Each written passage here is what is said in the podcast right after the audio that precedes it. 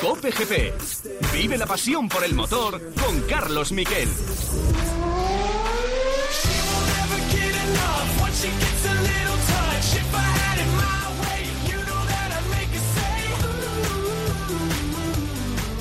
Hola, ¿qué tal? Buenas tardes, bienvenidos a Cope GP. Qué gusto estar de nuevo en el estudio de Cope y poder disfrutar de tener técnicos como los que me acompañan hoy, como José Antonio Hernández y como Víctor Catalina, y tener el despliegue habitual. Y eso significa que llega el fútbol y que vamos a tener efectivamente las medidas de seguridad lógicas. Vamos a tener seguir teniendo distanciamiento. De hecho, tengo aquí en el estudio una persona que casi ni la llego a ver, pero vamos a poder estar haciendo radio desde la radio, que es lo que más nos gusta. Por cierto, no me olvido de mi productor, Dani Asenjo, que nos reencontramos con él, que acaba de cumplir 25 años y que desde luego mejor regalo de cumpleaños que hacer podcast, yo creo que no hay, no hay nada así. Bueno, a lo que vamos. Esto eh, va a empezar dentro de nada. El 5 de julio el Gran Premio de Austria y el Gran Premio de Estiria el 12 de julio. Fórmula 1, 19 y 26, el Mundial de Motos. Y lo primero de todo es que hoy ha vuelto a rodar un Fórmula 1 en pista. Regreso a la normalidad, Valtteri Bottas en un Mercedes de 2018.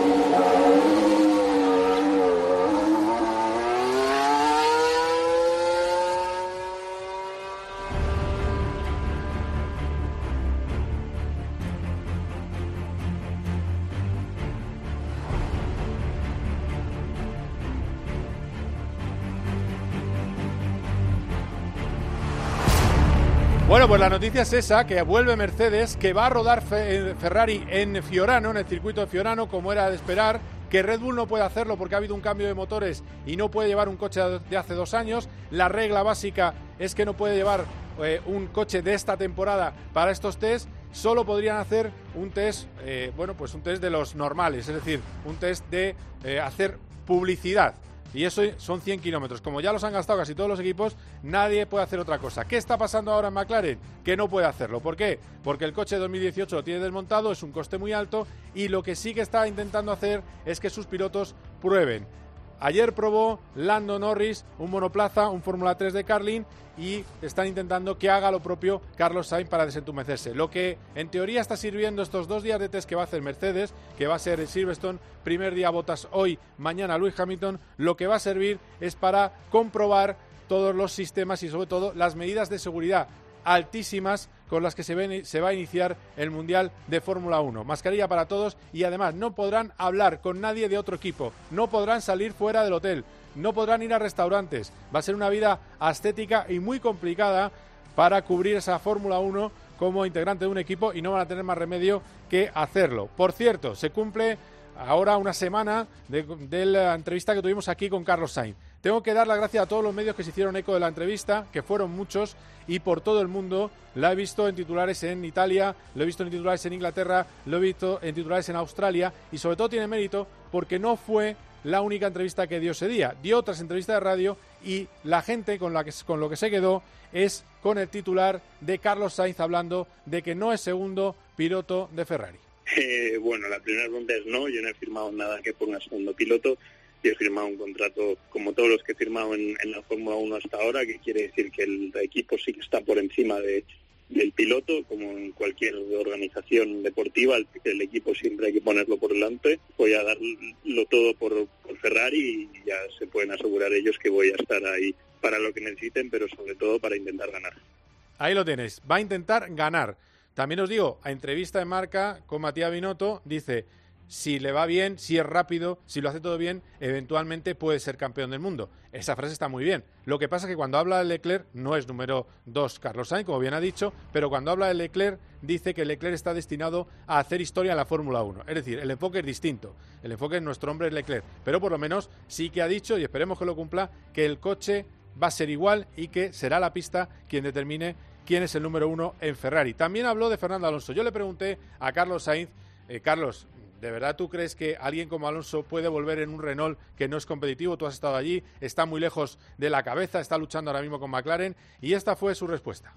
Se avecinan cambios en la Fórmula 1 y no sé si esos cambios pueden propiciar o pueden ayudar a que Fernando pues tome la decisión de volver pensando que, que Renault pues puede tener más opciones con ese nuevo reglamento pero no lo sé, se me escapa, no he hablado con él del tema, tampoco sé muy bien qué, tiene pensado o cuánto le apetece. Yo sé que la Fórmula 1 es el deporte para estar eh, para los mejores pilotos del mundo y él es uno de ellos.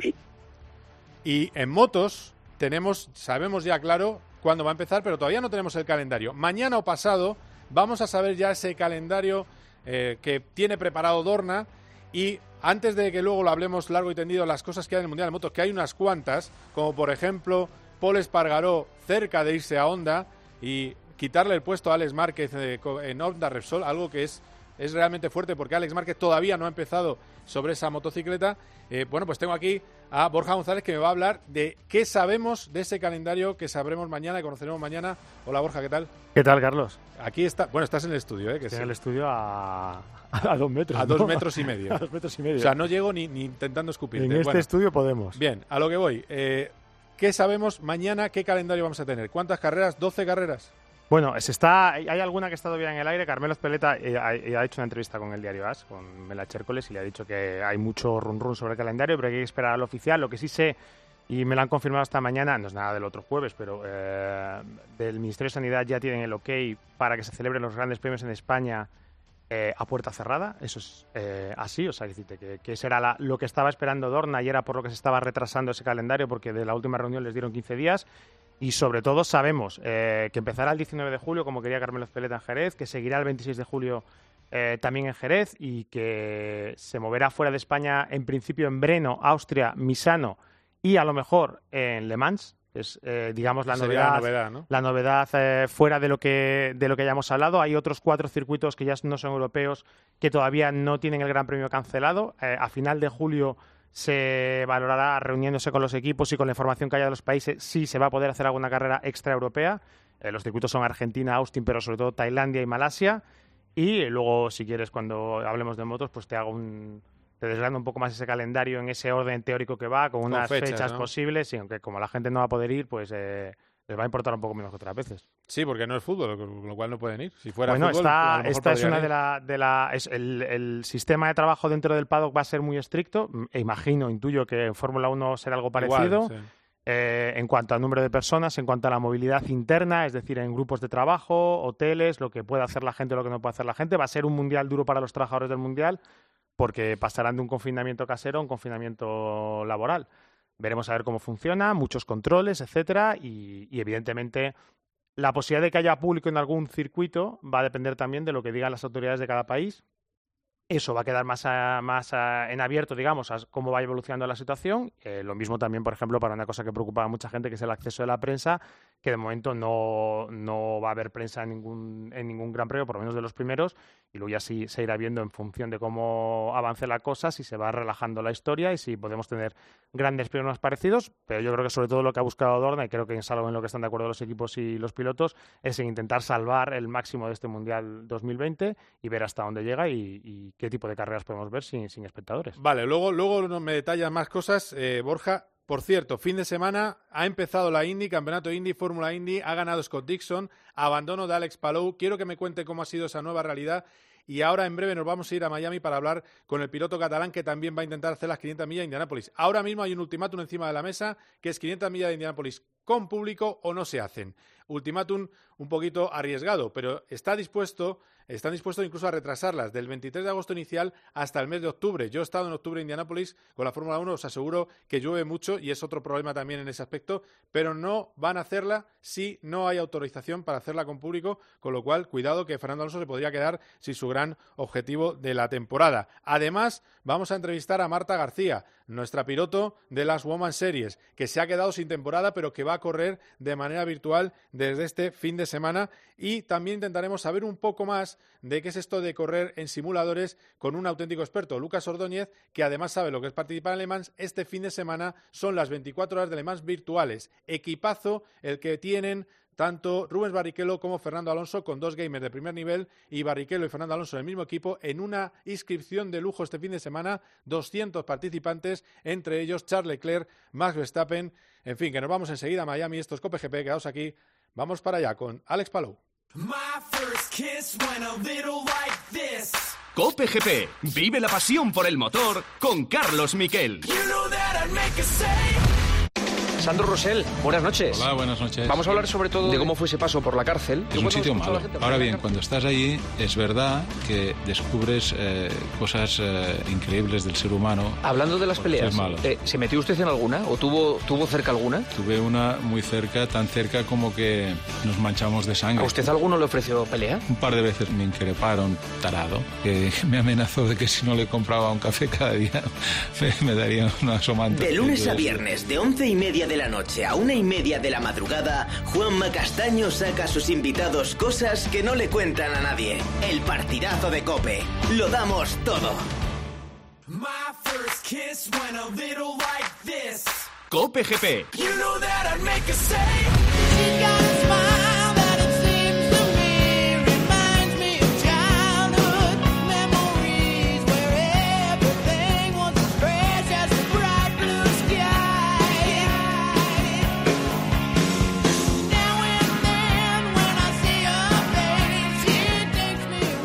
Nos vamos a otro sitio de rock, de mucho rock, que es Austin. Ahí nos atiende Alex Palou, piloto del Campeonato Americano Indy. Hola Alex, ¿qué tal? ¿Cómo estás? Muy buenas, Carlos. Muy bien. ¿Y tú? Bien, bien, bien. Ya te he visto que has conseguido. Primero que conseguiste entrar en Estados Unidos, que ya tuvo su aquel, bastante, Costó. Eh, vía México, tuviste que ir primero, ¿no? No sé si se puede decir, a lo mejor sí, no se puede. Sí, ah, estaba... sí, sí, se puede, se puede. Ya, ya que estoy aquí sí que se puede, sin problema. Claro, hiciste cuarentena en México, ¿no?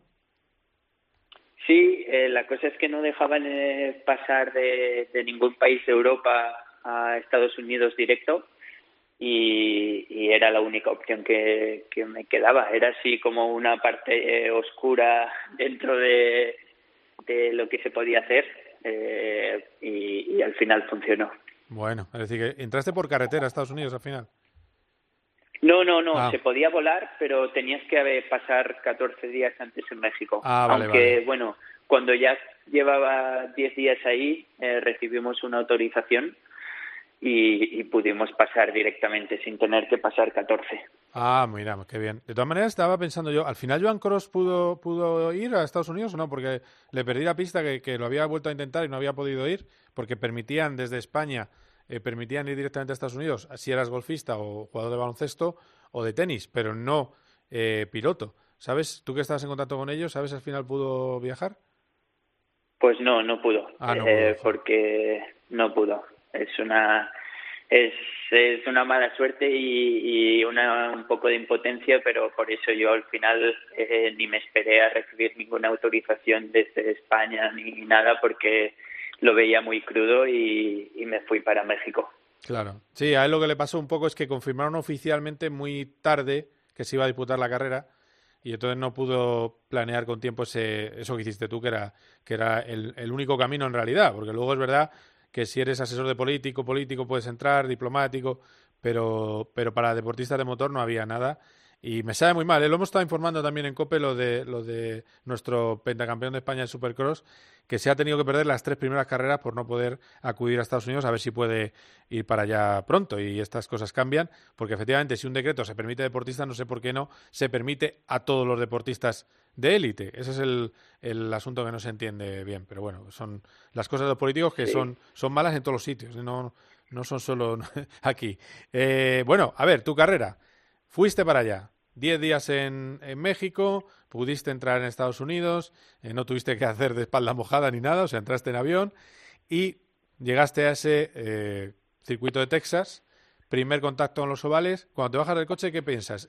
¿Están majaras de ir tan deprisa o qué? Sí, pensé que estaban locos.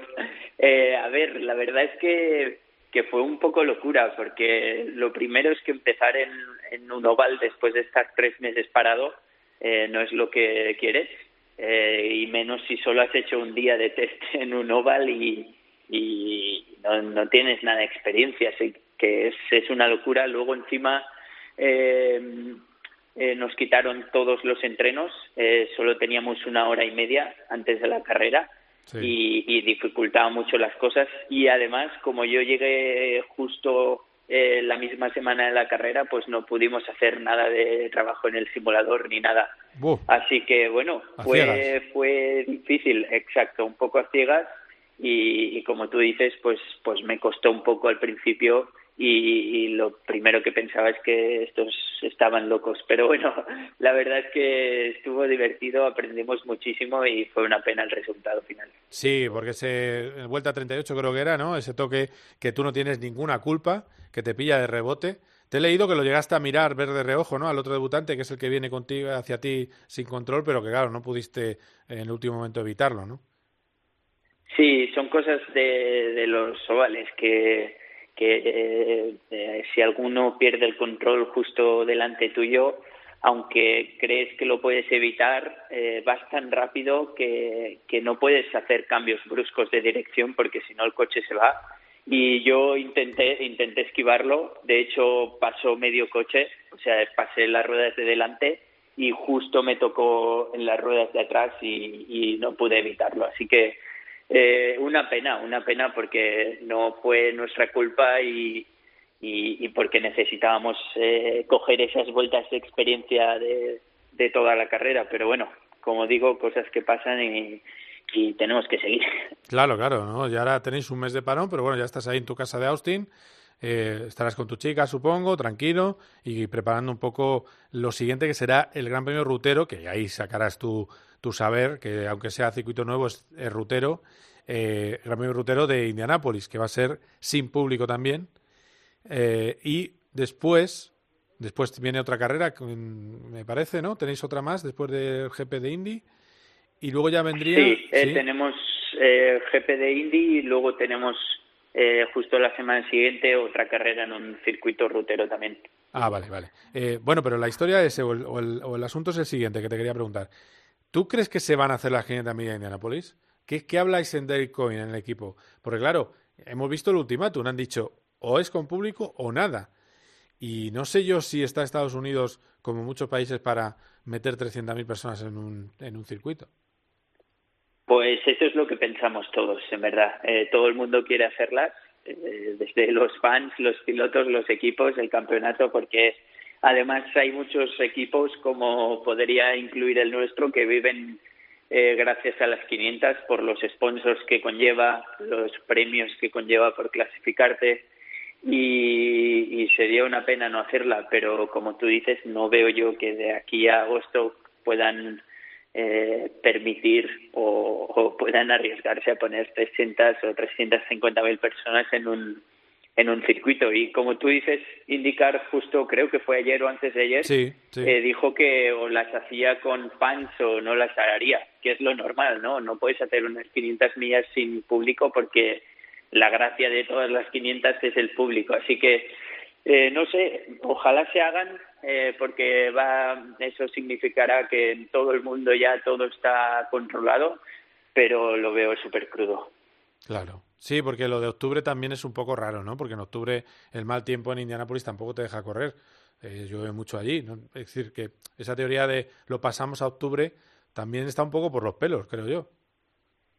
Sí, sí, tampoco sé lo que solucionaría yo esperar un, mes más o un mes menos, eh, que seguro que ayuda cuanto más esperemos, pero pero igualmente no creo que puedan puedan poner a tanta gente en, en ese sitio y aunque podamos ponerla, pues como tú dices, el tiempo es, es bastante malo. El tiempo que hay en Indianapolis es como el de eh, Inglaterra y, llueve día sí y día también. Así que a la que caen dos gotas o hace mal tiempo en los, en los ovales no se puede ni correr porque es peligroso. Así que no sé, ya veremos. La verdad que ojalá se, se hagan, pero, pero como te digo, eh, todos eh, lo vemos súper mal. Mm, bueno, me quedo con eso. Pues para Alonso sería un, un auténtico drama el, no poder hacer un, su objetivo la temporada, que son las 500 millas. Eh, pero bueno, estará pendiente él también de, de, ver qué pasa. Eh, también te digo, ¿cabería la posibilidad que cediera en el último momento hacerla, hacerla sin espectadores? ¿O no ves a, a Roger Pesque con, la, con esa cintura? Pues no los veo así y además menos se acaban de, de comunicar que lo harán solo con, con fans. Pero también es que sería súper raro hacer unas 500 sin, sin público cuando ha sido lo más grande de las 500, que es como hacer el evento deportivo más grande o más con más público del mundo. Y, hacerla sin público sería como hacer eh, la Super Bowl sin público que no tendría ninguna gracia. Sí, no, no, de luego gracia ninguna, eso está claro. Pero bueno, vamos a ver. Efectivamente, veremos todos los acontecimientos. Yo creo que de aquí a un mes sabremos más o menos todos eh, por dónde van los, los tiros. Y, y, nada, Alex, que le des duro, que, que bueno, ya has visto, ya he visto que, que tu, tu, motor Honda ganó, o sea, que decir que estás en buena, estás en buena línea y que no había grandes diferencias, con lo cual todo es posible. Quiero decir que tú mm, eres verdad que eres rookie, pero que puedes estar ahí en los buenos puestos eh, a poco que, la, que tengas un poco de suerte. Sí, el motor va súper bien, eh, depende también del fin de semana, siempre uno eh, va un poco mejor o un poco peor, pero normalmente están muy igualados. Y lo bueno es que tenemos un buen coche, el equipo la verdad que, que tiene un buen coche, teníamos coche para estar en el top 5 esta carrera, lo único que en la primera vuelta de clasificación eh, no tenía la confianza suficiente, pero bueno, eh, era rookie, era la primera clasificación y era mejor no tener ningún accidente. Y, nada, eh, con muchas ganas de, darle duro y, a ver si conseguimos buenos resultados pronto. Muy bien, Alex, pues estaremos pendientes de todas tus carreras y seguiremos hablando. ¿eh? No, no, te, no, no te quepa la duda que te voy a dar un poco el, el peñazo ¿eh? desde aquí, desde España. Pero bueno, que es por buena cosa. Perfecto. bueno, gracias, Alex. Un abrazo fuerte. Muchísimas gracias. Otro. Bueno, pues quedaos ahí que vamos con las motos. Cope GP. Vive la pasión por el motor con Carlos Miquel.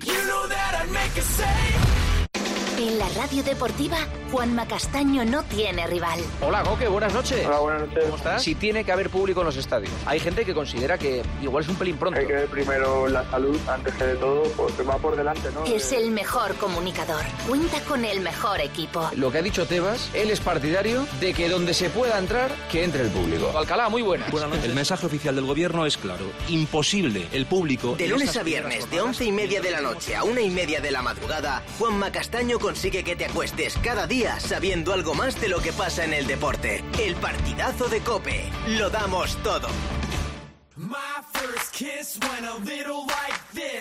Cope GP.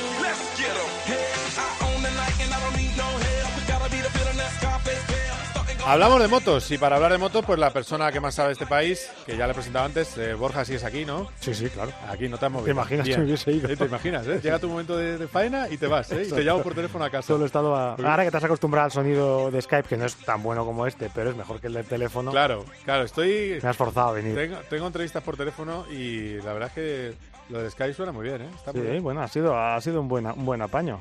has aprendido un montón. Uf, vamos, a Skype, Zoom, eh, una cosa se llama Gypsy no sé qué también, que, haces eh, videollamadas. Eh, sí, sí, bien, bien. No, no, está bien. Es bueno, eh, hemos evolucionado. Ya está. Has hecho pan, has hecho, pan, no yoga. Hecho pan. soy muy malo cocinando. He hecho filetes a la plancha y pasta, que es lo que sé hacer. Pero bueno, a ver, em, vamos a, ir por partes. Primero, vamos primero, el calendario, algo hemos dicho en la, en la entrada. Vamos primero con el morbo. El morbo es el tema. El tema. El tema es Paul Espargaró. Sí, señor. Paul Espargaró negocia con Honda, también habla con KTM. Lo que pasa es que el río suena como si viniera todo un torrente arrasando. Tiene pinta de que todo acabará en Honda. Mm, ¿Cómo está la situación? Y si no es un auténtico golpetazo a los Márquez el hecho de que se produzca este interés de Honda por Paul Espargaró. A ver, eh, obviamente sobre el papel y viendo la reacción de la gente sí que parece un, o por lo menos mucha gente se la ha tomado como una ofensa hacia Alex Márquez por el hecho de, y es, así, no ha corrido ninguna carrera, solo ha hecho cuatro test con la moto y la idea de, no estar el año que viene subido a esa moto que tiene ahora mismo con los colores de, Repsol, porque sí que estaría subido a la misma moto, pero con otros colores, suena un poco a, a, bueno, a descrédito, podemos decir. No sé exactamente cuál sería la palabra o cuál es la sensación que tiene la gente sobre esta historia. También es verdad que eh, su salto al Repsol Honda fue un salto sorprendente, no por el hecho del piloto que es, porque es dos veces campeón del mundo, eh, sino por el momento en el que llegó, porque llegó en un momento en el que no se esperaba que el mercado se moviese hasta que Jorge Lorenzo decidió retirarse antes de tiempo. Y fue un poco la idea que tuvieron para, para ocupar ese sitio para esta temporada. Eh, también es cierto, eh, habría habido otras posibilidades dentro de Honda, que habría sido mover el equipo LCR para dejarle un hueco, es decir, haber subido a Crutchlow o haber subido a Nakagami. Pero también digo, y estas son variables que creo que tampoco se están contemplando mucho, eh, Crutchlow, por ejemplo, que es el, el, digamos, el otro piloto que lleva moto oficial, es un piloto muy vinculado a Monster. Eh, el equipo oficial Repsol tiene patrocinio de Red Bull, no es una cosa ya solo de los pilotos, sino es una cosa del equipo. Ah, ya, ya eso lo contaba yo con Eh, eso, el- sí. el- el- el- la vinculación con Monster de Crutchlow es una vinculación larga y es una vinculación también muy personal. De hecho, él vive en California y tiene muy buena relación con el dueño de, de Monster y es algo que él tiene en su mente dedicado al futuro. Voy a repetir mucho las marcas, pero bueno, está- creo que está bien saberlo para poner un poco en situación todo. El otro piloto eh, japonés Nakagami es un piloto que estaba con la moto, digamos, inferior en un equipo patrocinado por una marca japonesa. Eh, una obra directa de Honda que quería un piloto japonés y le puso allí con su patrocinador Idemitsu, ese sí que lo podemos decir porque aquí nadie va a saber lo que es Idemitsu Sí. ni lo, se lo vamos a poner al No. coche. Creo bueno, creo que es gasolina. ¿eh? También lo digo, gasolina y es de- Idemitsu. Idemitsu, me parece. Sí. Entonces fue un poco por ahí por lo que vino el encaje. Es probable que, y con un año de contrato, es probable, eh, y digo ya, esto ya es especulación, que, que la idea pues no les apeteciese del todo por el hecho de tener a dos hermanos en un box. También hemos visto que en todo el invierno la pregunta recurrente a Mar Márquez ha sido sobre, ha sido sobre su hermano, la, respuesta recurrente de Mar Márquez ha sido defender a su hermano y poner sobre la mesa los galones que tiene y los méritos que tiene para seguir allí. No sé si para Alex es la mejor situación vivir en un mundo en el que eres continuamente comparado con Mar Márquez eh, día a día y si esto no le puede dar más aire, es decir, estar en otra, en otra estructura aprendiendo, porque también es verdad que no todos los pilotos son Mar Márquez, eh, no todos los pilotos llegan y ganan y a Alex pues le costó más cuando estuvo en Moto 3 y sobre todo cuando estuvo en Moto 2 necesitó cinco años para conseguir el título. Esto especulamos sobre variables que ha podido contemplar Honda en un movimiento que evidentemente comercialmente o, mm, comunicativamente no ha sido el más brillante. Eso también lo vamos a, reconocer.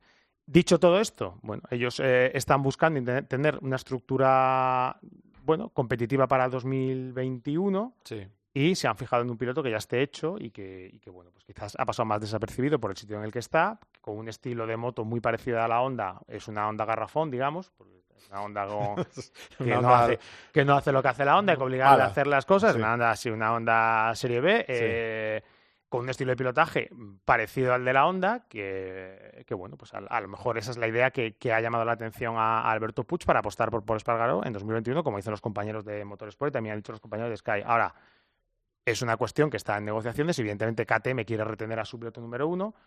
KTM que tiene otro problema que es el, coronavirus, aparte del destrozo económico que haya podido hacer a la fábrica, ha mm, parado reglamentariamente el desarrollo de motores para este año y para el año que viene para las dos marcas que no tienen desarrollo de motor al nivel de las otras, que son las que tienen lo que se llaman concesiones, que son Aprilia y KTM. Eso evidentemente hace menos apetecible la KTM para cualquier piloto. Este es un poco el escenario y en el que se está moviendo un poco la, la cosa. Y ahora falta la, concretarlo. Las curiosidades. Honda o Alberto Puig hizo unas declaraciones en las que no dijo nada, Ya. que básicamente desmintió que hubiese nada firmado, pero tampoco dijo la contraria, digamos, que muchos podrían esperar de negar nada. Solo dijo que tenían un piloto firmado para el año que viene, que es Mar Márquez, y que lo demás no había nada firmado. Y luego tampoco hemos tenido noticias del lado Márquez, ni por parte de los pilotos, evidentemente, pues es más complicado, ni por parte de Emilio Zamora. No sabemos exactamente qué es lo que están pensando y si esto que ha surgido es una posibilidad real consultada a ellos o es una cosa que les ha pillado también de sopetón. Bueno, estas son las cosas que nos vamos a ir encontrando en, la- en las próximas, Te en va- las te voy- próximas semanas. Te voy a dar un... Sí, porque tú, tú crees que esto se tiene que resolver antes de que empiece la temporada o, o puede retrasarse. Porque te voy a dar un ítem. Decía, eh, Mar Márquez está grabado en sus directos de, de Instagram, eh, que estaría muy bien que hubiera re- renovar automáticamente con todo el problema del COVID eh, su hermano a 2021. Eso lo ha dicho Mar Márquez. Eh, Bueno, más que a su hermano, creo que quería decir en general, general. el- que el mercado funcionase Sí, un en poco. La frase con- literal es en general, pero bueno, Sí. va, va hacia... Va hacia su hermano. Eso hacia la- su hermano. así. Bien. Entonces, eh, claro, ahora de repente nos encontramos con esto. Entonces, no sé. Bueno, viene también vinculado a esa renovación de cuatro años de Mar Márquez. Eh, claro, mucha gente también está diciendo, es que a lo mejor uno de los señuelos para, para que fichase por tantos años es eh, tener, a su, eh, tener allí a su hermano, decirte, como algo goloso. Pues yo creo que también había un sueño económico bastante gordo que yo creo que, que a él también le ha seducido mucho. En la parte esa, evidentemente, mm, a lo mejor el factor Mark Márquez defendiendo continuamente a su hermano sea algo que tampoco guste dentro de Honda. Es decir, te convertir aquello en un corral, por decirlo de alguna manera, o en un territorio, o en un sitio solo Márquez. Eh, bueno, es, son muchas variables complicadas. También, por ejemplo, habría que ver qué, piensan en, Repsol, si, ellos tenían eh, muy planteado una estrategia de marketing eh, vinculada al morbo de los dos hermanos juntos, si eso les rompe un poco lo, los esquemas, que son muchas variables, por eso digo que no está firmado y tampoco podemos saber ahora mismo cuánto ha podido afectar o puede afectar que algo así salga a la luz eh, para las negociaciones en el sentido en el que vayan. Porque evidentemente todos sabemos las filtraciones siempre son interesadas. Sí, sí, hay algo detrás. Sí. No, es, no es una ONG de, de, filtradores que intenta mejorar el mundo. es todo lo contrario.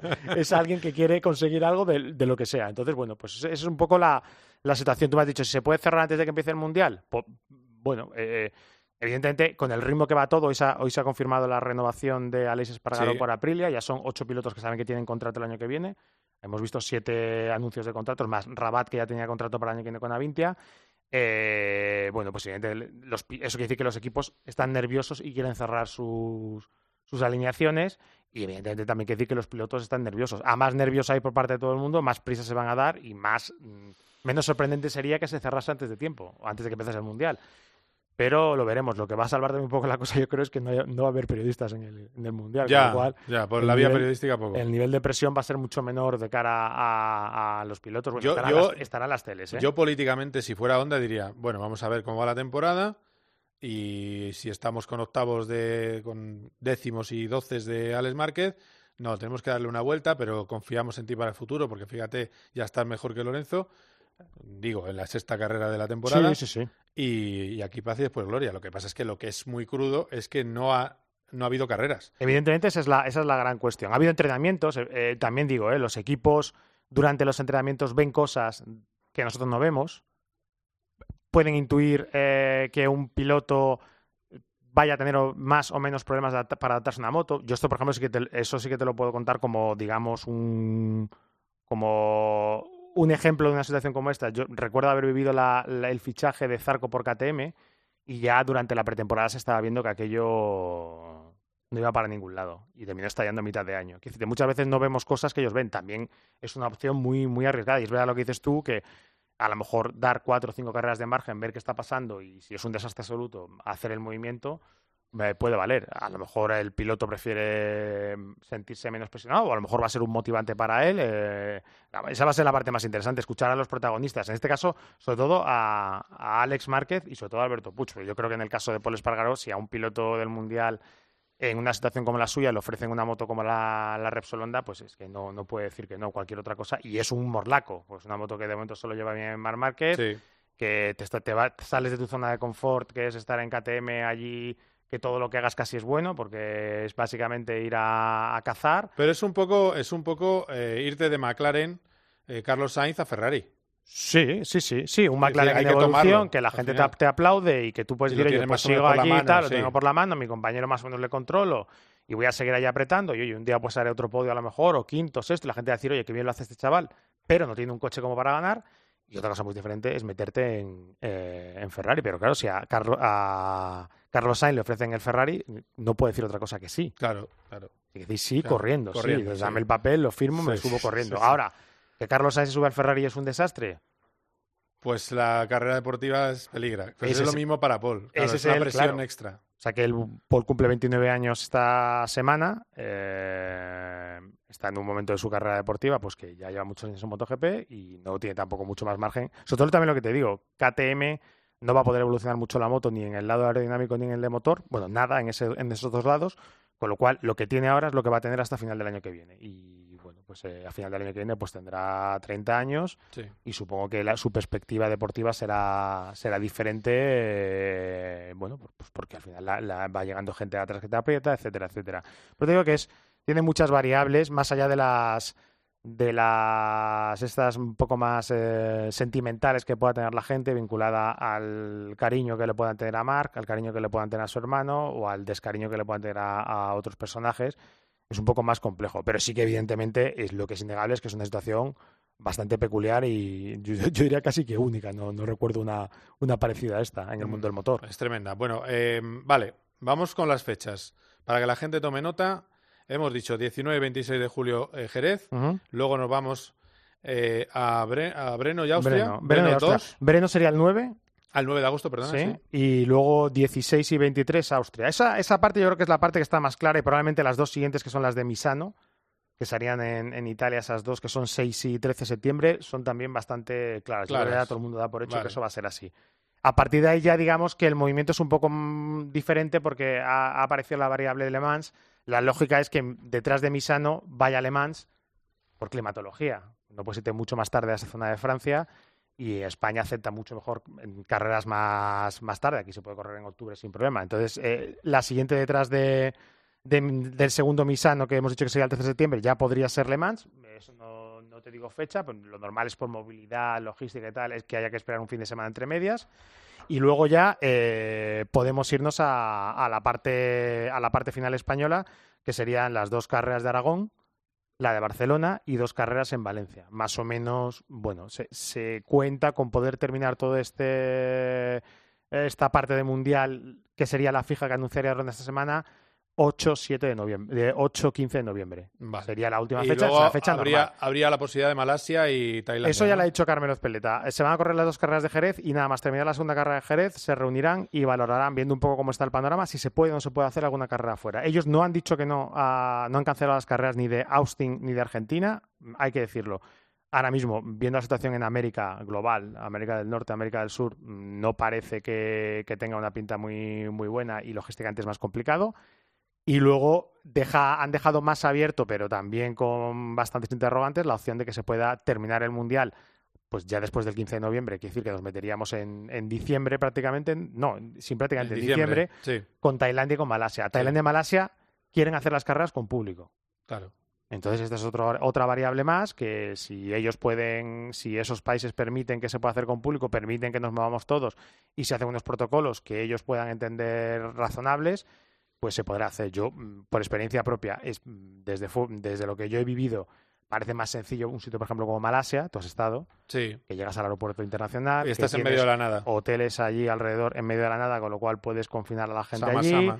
Es un circuito grande al que en medio de la nada también, con boxes grandes, etcétera, etcétera. Es mucho más sencillo, no tienes que, que complicarte la vida. Tailandia exige llegar a Bangkok eh, y de Bangkok tienes que llegar hasta Buriram y de Buriram tienes que ir en coche hasta la zona donde está el circuito, que es una zona con, con ciudad, es decir, hay población, eh, es mucho más... Sí. eh, ves mucha más gente allí, es mucho más, yo creo que es mucho más eh, arriesgado, pero bueno, eso ya son especulaciones y eso ya te digo que tendremos que esperar a finales de julio. Bueno, pues a ver qué pasa con el Mundial de MotoGP. Eh, dame un sí o un no. ¿Puede ir a Ducati que, eh, Jorge Lorenzo en el 2021? Yo creo que no. ¿Tú crees que no? Yo creo que, irá do- que seguirá vicioso. Seguirá vicioso.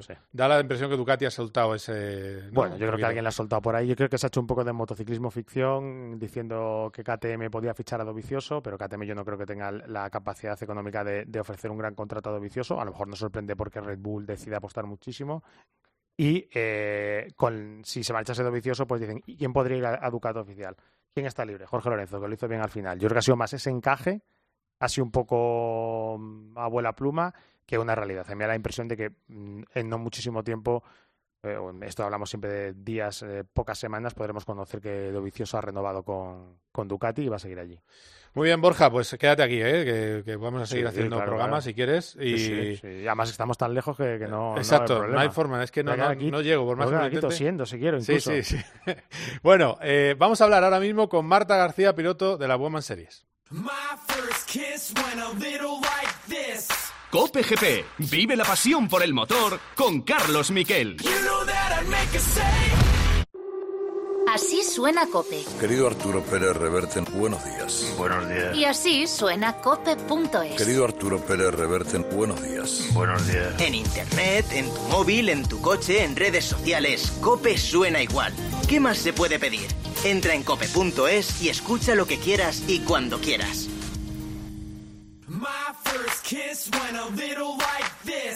Cope GP.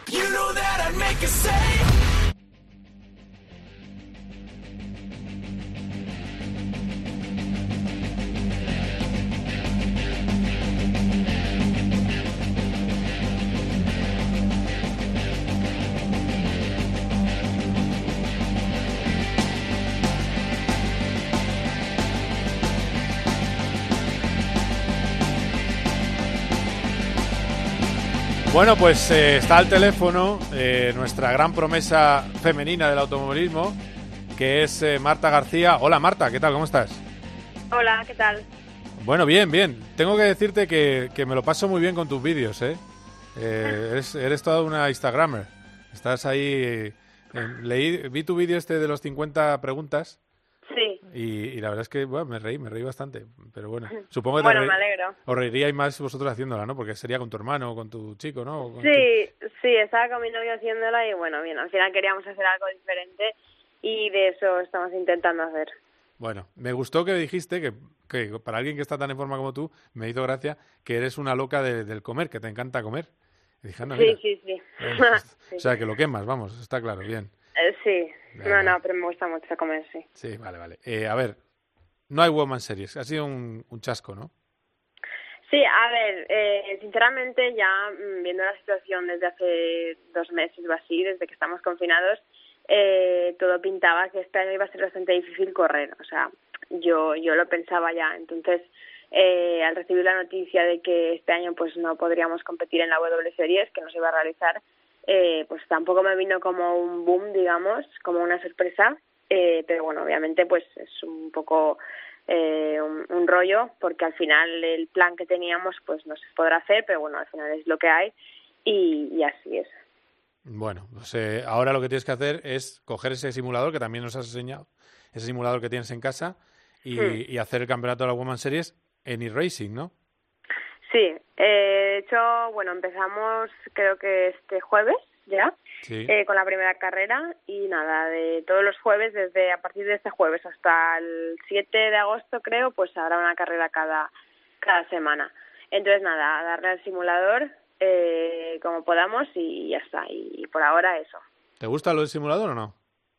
A ver, sinceramente mm, no me desagrada, pero no es como, como algo real, o sea, no, no lo veo muy real al menos con el software que, que estamos compitiendo, bueno, que vamos a competir. Eh, y bueno, al final, bueno, es hacerlo lo mejor posible y ya está. ¿Vas a poder competir en alguna, eh, en alguna otra competición? ¿Vas a poder hacer alguna otra carrera este año en pista? Eh, ¿Cómo lo tienes? A ver, eh, estamos mirando porque después de todo esto eh, la cosa igual se ha complicado un poco eh, entonces, bueno, primero nos tenemos que sentar y ver si podemos igual hacer eh, Fórmula Renault, algunas carreras o, qué vamos a poder hacer, eh, porque como ya te digo, eh, está la cosa un poco complicada ahora. Ya, bueno, a ver, a ver. Hombre, ¿necesitarías un, necesitas patrocinio o eso lo tienes eh, atado?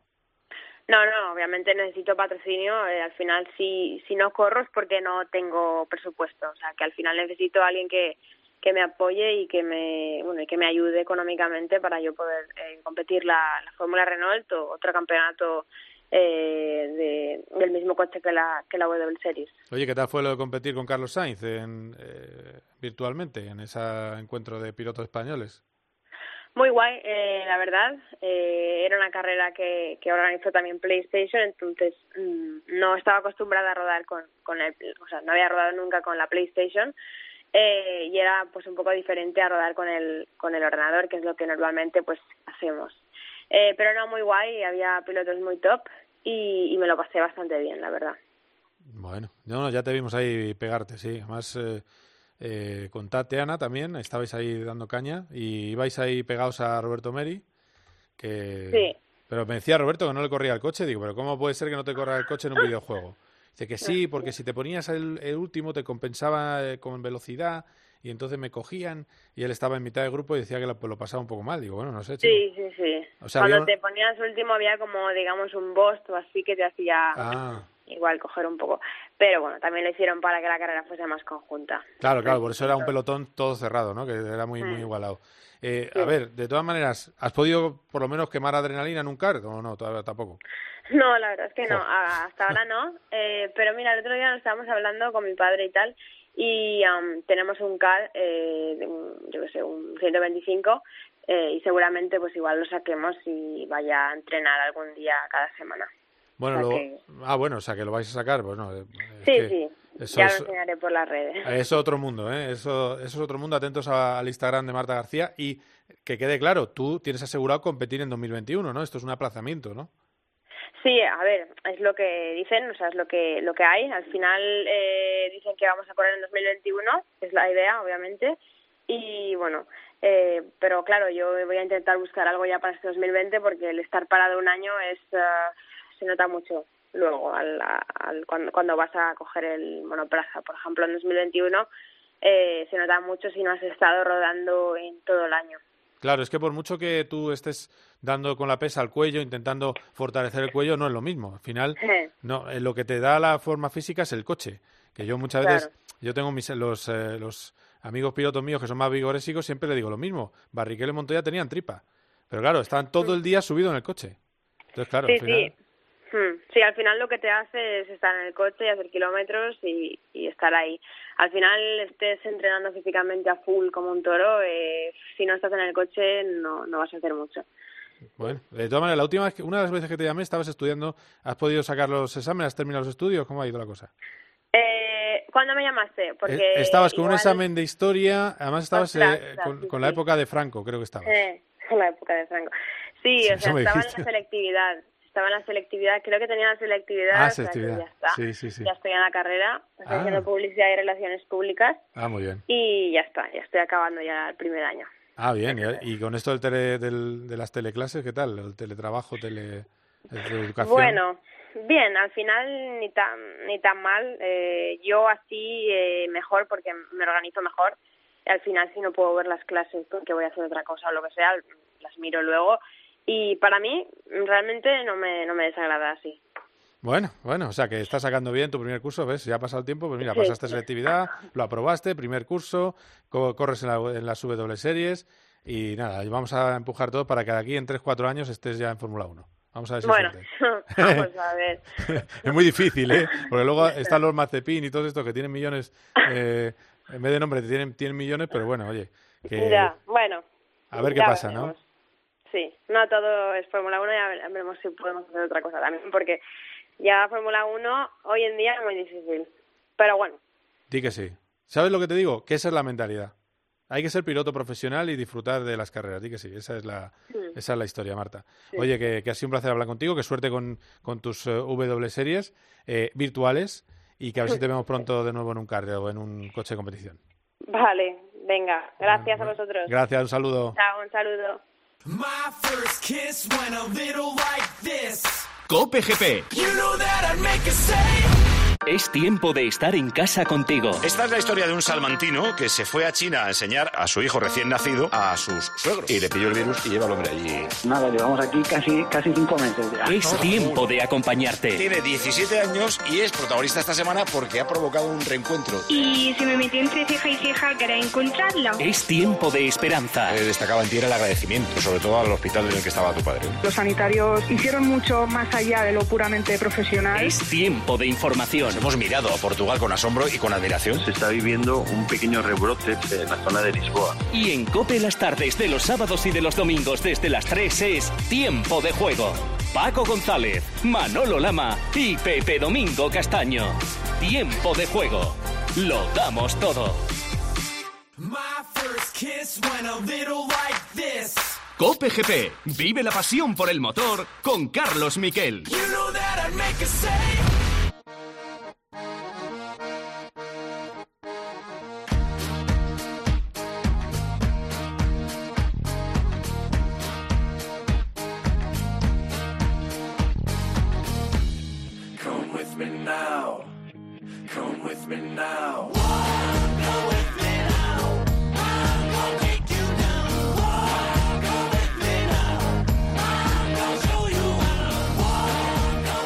Vamos a seguir hablando de Sim Racing, porque es lo que tenemos ahora mismo. No le queda mucho, porque yo creo que una de las grandes tracas del Sim Racing con pilotos eh, que no son de simulación, se va a producir este fin de semana. 24 horas de Mans, primera edición. Un patrocinador árabe que pone una pasta para que se dispute esa carrera.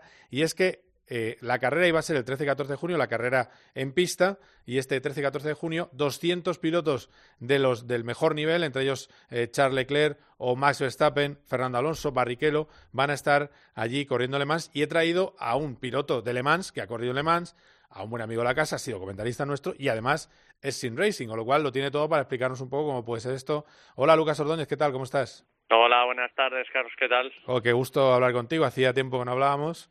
Sí. pero ya te he estado viendo, te he estado viendo que metes unos meneos en las carreras virtuales que no veas. Lo que pasa, claro, como son tus amigos los que retransmiten, no, pero hombre, Lucas, tal. yo soy comisario y te hubiera metido alguna sanción. pero bueno. aquí Carlitos, que se queja mucho el tío. Cuando le atacas ahí con el morro se, se queja un poco el tío. Pero bueno. Sí, es que no, puede ser. No, no, pero te he visto muy agresivo, muy bien. Me parece que fue un, un spa, ¿no? Que ibas con todo también, que estuvo muy bien. Eh, ah, con, PlayStation. Y, te he visto, bueno, es que tú ya tienes mucha experiencia y, eres de los que más controlas en España.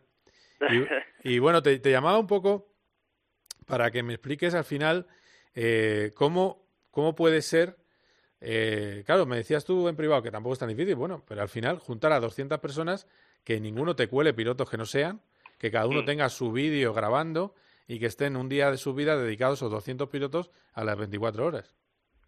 Bueno, un día, ¿eh? son muchas horas, están, en un chat interno ahí con toda la panda, con que están aislando, eh, bueno, muchos, muchos, muchos pilotos y, y, y es, no solo el día de la carrera, son muchos días de preparación y, y como siempre comento, ¿no? Hay que leer las físicas del simulador para, para adaptarse, para ir rápido con, con la plataforma que te pongan y, al final pues pues estos pilotos más de 200 como decías pues eh, tienen que entrenar mucho para, para ir rápido al simulador ¿no? claro claro es decir que tú para una carrera así que tendrás que entrenar a lo mejor mm, si son una carrera de 24 horas a lo mejor tienes que acumular en varios días no sé dos días de entrenamiento no una burrada sí. Sí, porque bueno, eh, hay, como sabéis, hay muchas plataformas de simuladores, aparte de Gran Turismo, luego hay de PC, pues en este caso es R-Factor 2, eh, muchos pilotos utilizan e-racing y, y al final pues cada, cada simulador tiene sus físicas y adaptarse para llegar a esa última décima eh, y ver los consumos, las degradaciones de neumáticos, eh, hay que hacer muchos test para pues como la realidad, ¿no? La realidad está mucho más limitado por los costes y aquí como hay libertad de, de, rodaje, pues aquí el que más rueda, el que más entrena, el que más prueba setups y degradaciones es el que va más rápido, ¿no? Al final eh, no hay mucho truco, es echarle horas y, y, y trabajarlo, ¿no? En equipo en este caso, con, con varios pilotos por coche, cambios de pilotos, eh, las estrategias, los consumos, al final es una simulación de una carrera real con telemetría que tienes en los software como, como la vida real y al final pues pues todo es así, ¿no? Al milímetro, los cambios en boxes, todo para, para que para ganar, ¿no? Claro, claro. No, no, esto es, y sobre todo la clave es, siendo las mismas monturas, la clave es el desgaste de ruedas. Esa es la clave. El otro día, eh, viendo la irrupción de Fernando Alonso en, en este tipo de carreras, leía que uno de sus rivales, Jason Plato, decía, es que nos ha, nos ha ocultado sus tiempos en eh. libres. Y dice, claro, entonces de repente llega la, la cual y nos ha metido seis décimas. Entonces, claro, eh, claro, alguien dirá, no, es que como es Alonso le facilitan algo. Esto se llama dar vueltas y currar y luego también la facilidad que tiene nuestro amigo para, para adaptarse, ¿no? Sí, sí, sí, esa es otra, ¿no? O sea, hay gente que necesita días para, para adaptarse a un simulador o a un coche en ese simulador, al prototipo en este caso, y, Fernando es uno de los que tiene una facilidad bestial en adaptarse, ¿no? Lo hemos visto en las últimas carreras de simulación, en la vida real, cómo se adapta a todo lo que se sube, en el Dakar lo hemos visto y, y al final pues hay gente que tiene ese don, ¿no? De, de, adaptarse a las condiciones, a cualquier coche, a simulador o coche real y, y esa es, es pues eso, una de las virtudes, ¿no? Que tiene Fernando, que, que aparte de, de, ser un tío que trabaja mucho y se lo ocurra para ganar y, y, que solo sabe ganar, que no, que no se apunta a una cosa para participar o para pasárselo bien, sino solo para ganar, pues, pues aparte tiene esa facilidad, ¿no? De, de adaptarse y, y arrancarle la cabeza a cualquiera en pocas horas. Claro, claro, claro. Bueno, también es verdad. Bueno, a ver, este fin de este fin de va con los pata negra, quiero decir que ahora ha estado en la, en la Legends Race, que bueno, son pilotos buenos, pero no son especialistas en simulación, y ahora va a juntar un poco todo. Los Verstappen, Norris, Leclerc, que son los más venados del, del sim y que son pilotazos de, de, pista, y también pilotos profesionales. A ver ahí, de ahí que sale, pero tú le, le auguras que lo va a hacer bien también. Seguro, sí, sí, sí, porque ya te digo yo que que en cuanto sale que Fernando está apuntada y el coche de Kimo a todo puesto, te digo yo que Fernando está echándole horas ahí en Suiza como, como una máquina y, y lo, hemos visto, ¿no? O sea, yo lo vi en Japón cuando estuvo con Gran Turismo, arrasó a sus compañeros, a Buemi, se lo puso, se lo, vamos, puso muy difícil a, todo el mundo y ganó eh, lo hemos visto en estas carreras de, de simulador estas semanas y, te, aseguro que va a estar ahí, ¿no? Lo que pasa es que Verstappen, Lando son, son muy, muy, muy fuertes, ¿no? Llevan mucho tiempo con su simulador en casa, su volante, sus pedales eh, y Fernando no lleva mucho tiempo que yo sepa con ese simulador en casa y, y vamos a ver, ¿no? Pero, pero bueno, al final es trabajo en equipo, eh, son 24 horas de carrera y, y todo puede pasar, ¿no? No sé cómo está el sistema de, de daños en el coche, si hay accidentes, eh, cómo, pueden recuperar en carrera, pero, pero, pero todo puede pasar, ¿no? Como en las 24 horas reales eh, hay mucho tráfico, eh, hay contacto, hay, hay de todo y, y, veremos, ¿no? Veremos qué, qué equipo es el más fuerte al final en 24 horas. Bueno, a ver, a ver. Sí, sí, efectivamente. Va a haber de todo. Coches LMP2 y GTE. Te voy a preguntar, como tú has sido comentarista y sigues la actualidad, y como piloto, que te mojes, ¿tú, tienes, tú eres Fernando Alonso, ¿tienes una oferta de Renault para el 21? ¿La coges o no?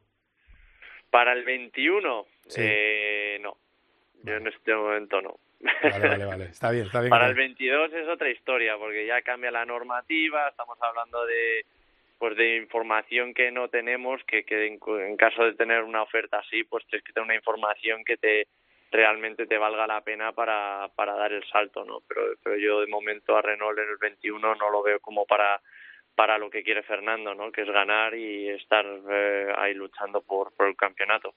Bueno, pues a ver, a ver qué pasa con eso, que habrá, que esperar también. Eh, depende de las ganas que, que él tenga de volver y también eh, porque claro, Renault quiere algo, claro, lo ideal efectivamente es lo que dices tú, que te lo ofrezca para el 22, pero claro, tiene un año sin piloto porque se, ha ido Ricciardo, entonces eh, a ver qué pasa también con ese asunto y si al final eh, las opciones que tiene en la mesa Fernando, que no es solo Renault, eh, bueno, pues a ver si alguna de ellas le gusta y vuelve o no, lo que él quiera. Luego, lo que estoy de acuerdo contigo es que si vuelve para hacer algo, algo bonito, no para volver a lo que hemos vivido antes, ¿no? Que eso es lo que no queremos, ¿no?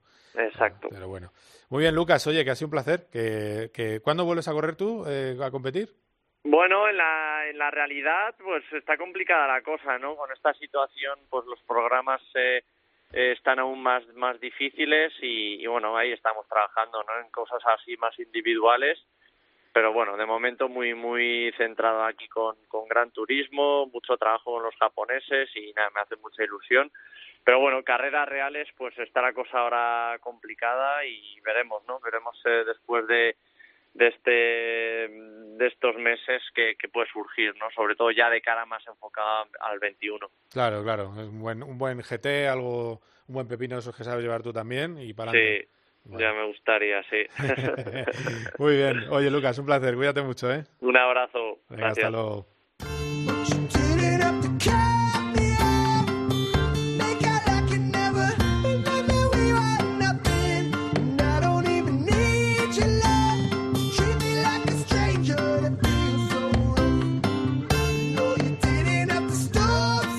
Bueno, pues eh, estamos terminando COPGP y claro, en COPGP no puede faltar, ahora que hemos vuelto al estudio, Carlos Barazal, ¿qué tal? ¿Cómo estás?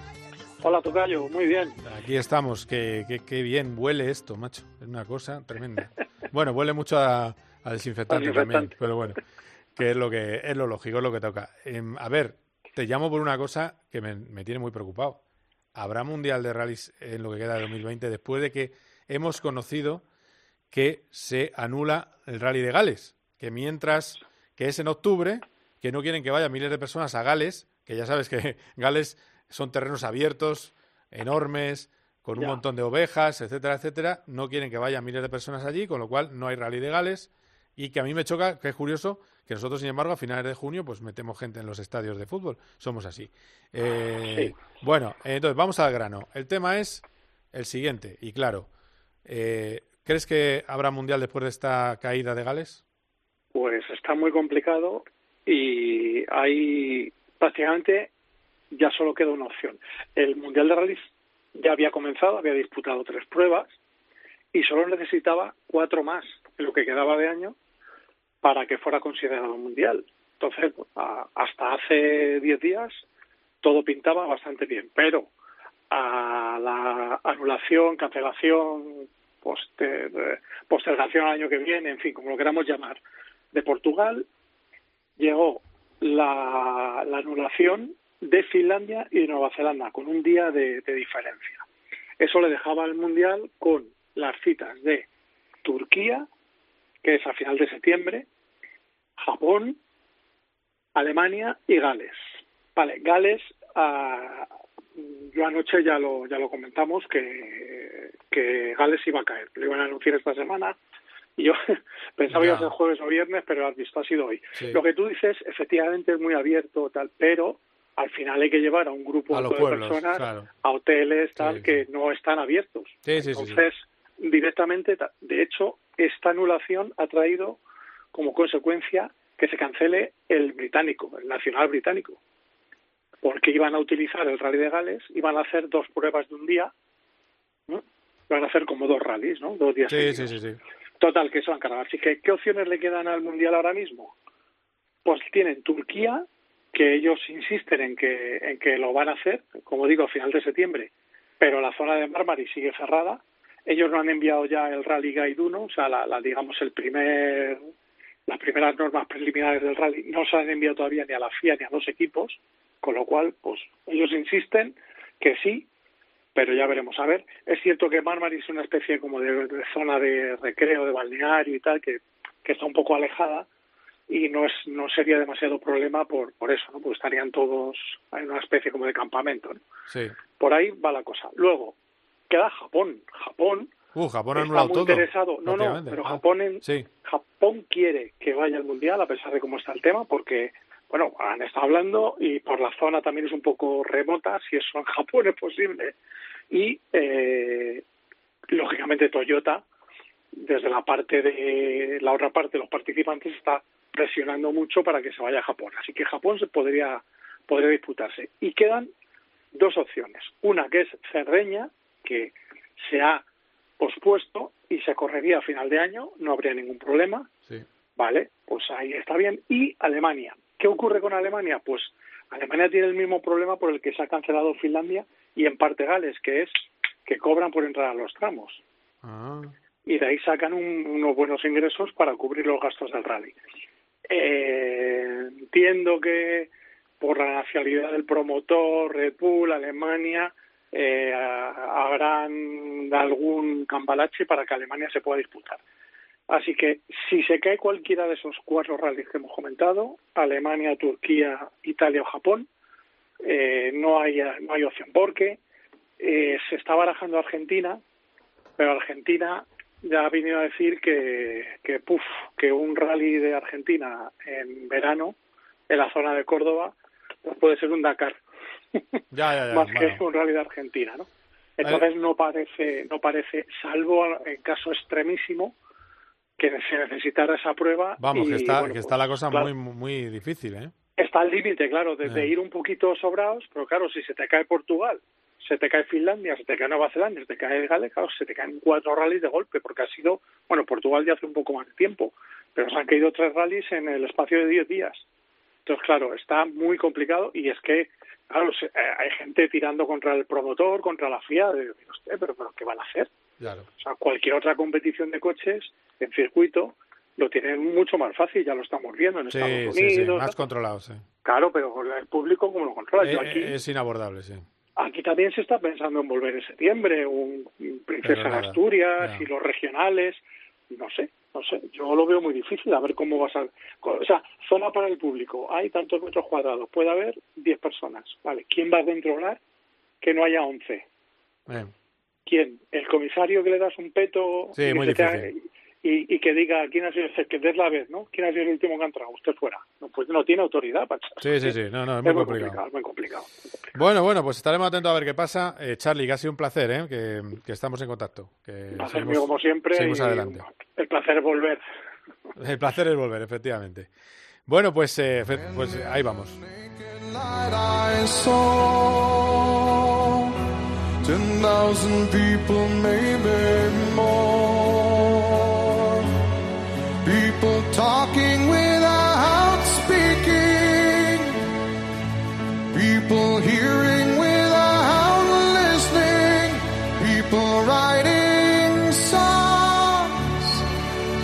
Bueno, pues hasta aquí con PGP. Ha sido un auténtico placer. Eh, volveremos como siempre cada semana. Estaremos aquí contando toda la actualidad del motor. Y os recordamos que estamos en la cuenta atrás. Es decir, que estamos ya en el camino hacia el Mundial de Fórmula 1 y el Mundial de MotoGP y lo próximo será el jueves. El jueves sabremos cómo va a ser en líneas generales el Dakar de 2021. El Dakar sigue adelante. Esa es una buena noticia. En enero, en Arabia Saudí, eso sí, el COVID lo que ha hecho ha sido aplazar esa posible entrada en Jordania. Pero bueno, el jueves lo sabremos y supongo que, creo yo que el lunes tendremos algún protagonista para comentarnos ese primer recorrido del Rally Dakar 2021 donde quiere volver a ganar Carlos Sainz y donde casi seguro no va a estar Fernando Alonso y el que puede que vaya a Toyota es Sebastián Loeb. Bueno, pues hasta aquí con PGP, ha sido un auténtico placer. Adiós.